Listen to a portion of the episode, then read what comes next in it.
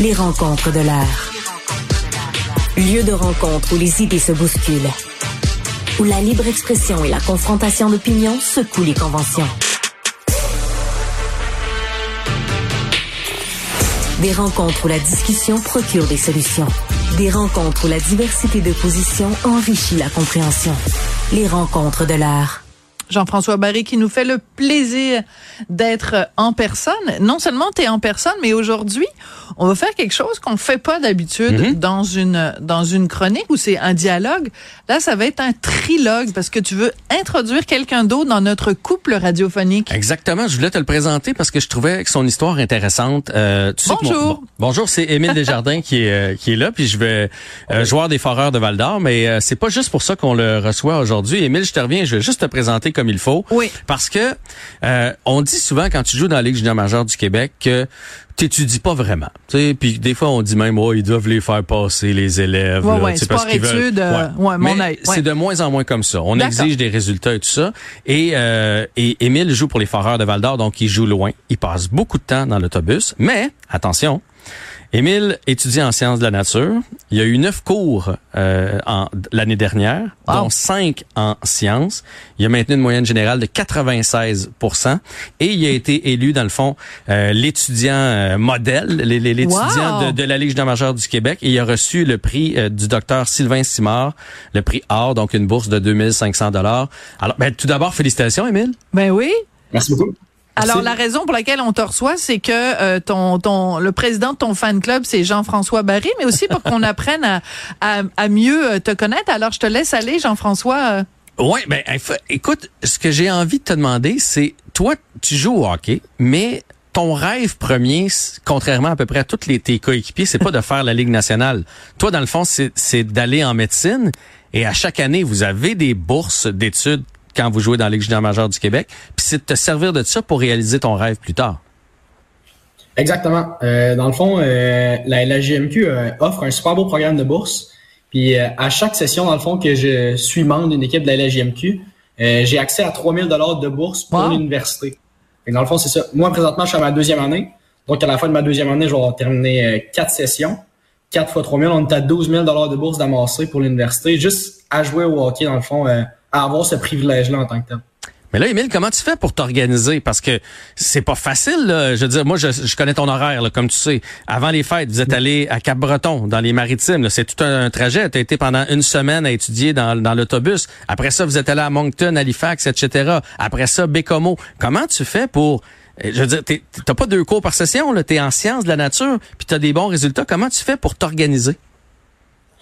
Euh, ben, je vais être honnête, euh, t'as dit travailler dans l'autobus, puis j'ai un peu le mal des transports, fait que travailler dans l'autobus, c'est assez difficile euh, c'est bon. pour moi. Fait que euh, j'ai pas le choix plus de travailler à l'hôtel. c'est certain que même si je travaille à l'hôtel puis que j'essaie d'en faire le plus possible, en revenant d'un voyage, j'ai tout le temps accumulé un certain retard. Mais c'est les deux premiers jours, mettons, en revenant du voyage, disons lundi, mardi, c'est là que je vais faire plus d'école, mettons, pour rattraper ce retard-là, parce que je veux pas non plus en accumuler trop pour le reste de la semaine et le reste de la session. Hmm. je suis conscient d'accumuler un retard, mais je veux pas laisser traîner. C'est juste ça. Euh, continue. Désolé, je t'écoute. Non, non, ben non, ça va. Euh, mais donc, euh, donc ton, rêve, c'est de devenir médecin. Quel genre de spécialité t'aimerais faire? Hein? présentement, c'est sûr que la pédiatrie m'intéresse. Ah, mais après ça, si je rentre dans le programme, il y a tellement de stages puis d'opportunités de découvrir d'autres spécialités que je peux pas être sûr que c'est ça que je veux faire, mais présentement, ce serait la pédiatrie.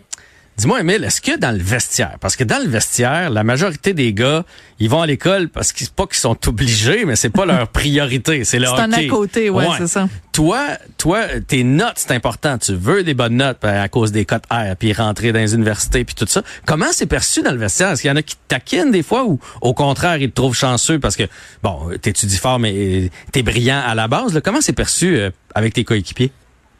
Euh mais je pense que ça peut justement avoir l'effet contraire de me taquiner, mais tu sais, en pousser certains à avoir des bonnes notes. Je donne des exemples, il y en a d'autres qui sont en sciences de la nature, puis des fois, ils essaient juste de comparer par rapport aux résultats que j'ai eu dans le passé dans ces cours-là. Fait que tu sais, ça peut les challenger un peu puis les hmm. pousser. Fait que je pense que ça amène euh, un bon petit côté à la chambre de hockey. Euh, ça peut les inciter à se concentrer sur l'école un petit peu plus. T'es comme un modèle. Tu deviens comme un modèle pour tes coéquipiers, c'est super.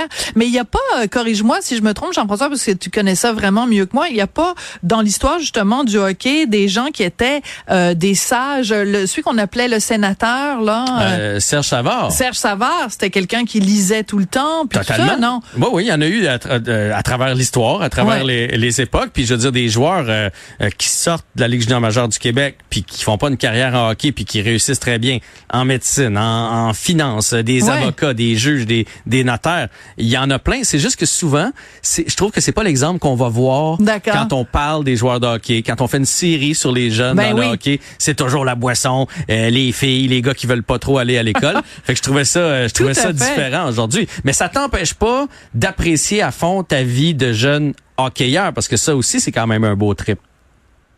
Non, certainement. C'est sûr que tu sais, euh, je vais à l'école, mais je reste quand même dans une équipe de hockey, puis on fait des voyages de boss à 25 gars, puis des fois, les samedis soirs, si on n'a rien le dimanche, on, on va aller prendre une bière en équipe, mais je m'empêche vraiment de pas faire toutes ces activités-là. C'est juste que je consacre une partie de mon temps libre que tous les joueurs de hockey ont euh, nécessairement, parce que tu sais, on va pas à l'école 40 heures semaine. C'est sûr. Les maximum 20 heures de cours. Fait on a quand même du temps libre, c'est juste que moi, à place euh, d'aller jouer au simulateur de golf, ben je vais peut-être faire un petit peu de devoir ou taper un bord de lab. J'adore ça.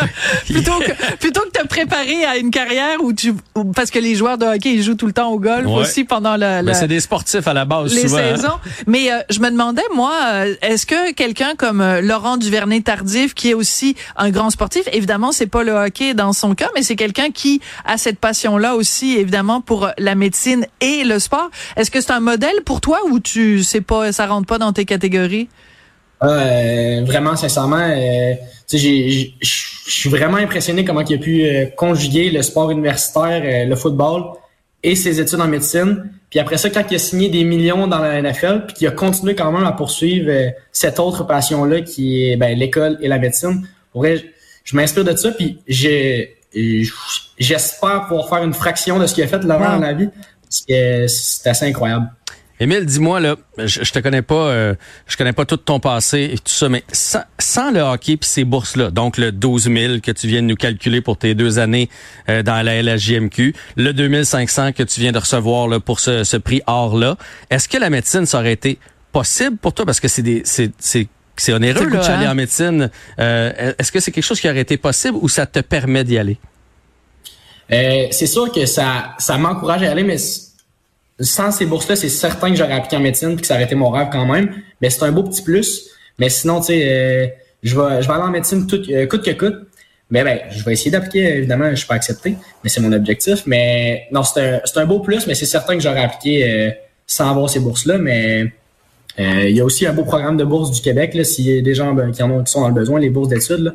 Donc, c'est un 12 000, mais j'ai accès à d'autres sous si jamais il sait où ce qui s'en va, hein? Ah, moi, là, j'adore ça. Puis euh, moi, je connais quelqu'un qui parle des jeunes en disant les petits lapins, mais je pense qu'ici, on a un cas de quelqu'un qui est pas un petit lapin, qui est au contraire un lion, un tigre prêt à vraiment là, bondir dans la vie avec enthousiasme.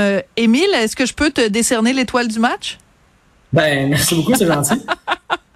Euh, bonne chance pour la fin de, de, la saison, parce qu'il reste une 25, 25 euh, parties à peu près. Et euh, bonne chance pour la suite, bonne chance pour rentrer à l'université. Je sais, pour t'avoir parlé dans la vie, que tu as deux, trois options pour l'année prochaine. Fait qu'on te souhaite bonne chance pour la continuité. Ben, merci beaucoup de m'avoir reçu. bonne journée. Merci beaucoup, euh, Émile Desjardins. Juste une dernière question. Un défenseur, c'est quoi? C'est quoi dans, sur la patinoire? C'est quoi? Écoute, t'as les trois ah, attaquants. OK, là, je, mais je sais qu'on part de loin. fait que, fait que c'est ça. Fait que lui, il, il, essaie d'empêcher les buts. Puis c'est un gars qui il se donne sa patinoire à part de ça. Ouais, ouais. Et il y a un trio aussi, la défense. Un trio? C'est un duo à la défense. Ah, à la Je pensais que je l'avais cette fois-ci. Trois attaquants, deux défenseurs, un gardien. Ça fait comme ah. une pyramide. OK. Ah oui, ça fait comme un, deux, trois. Exactement. Ah, c'est bon. OK, ben merci de faire mon éducation en chemin. Merci beaucoup, Jean-François. Ça fait plaisir.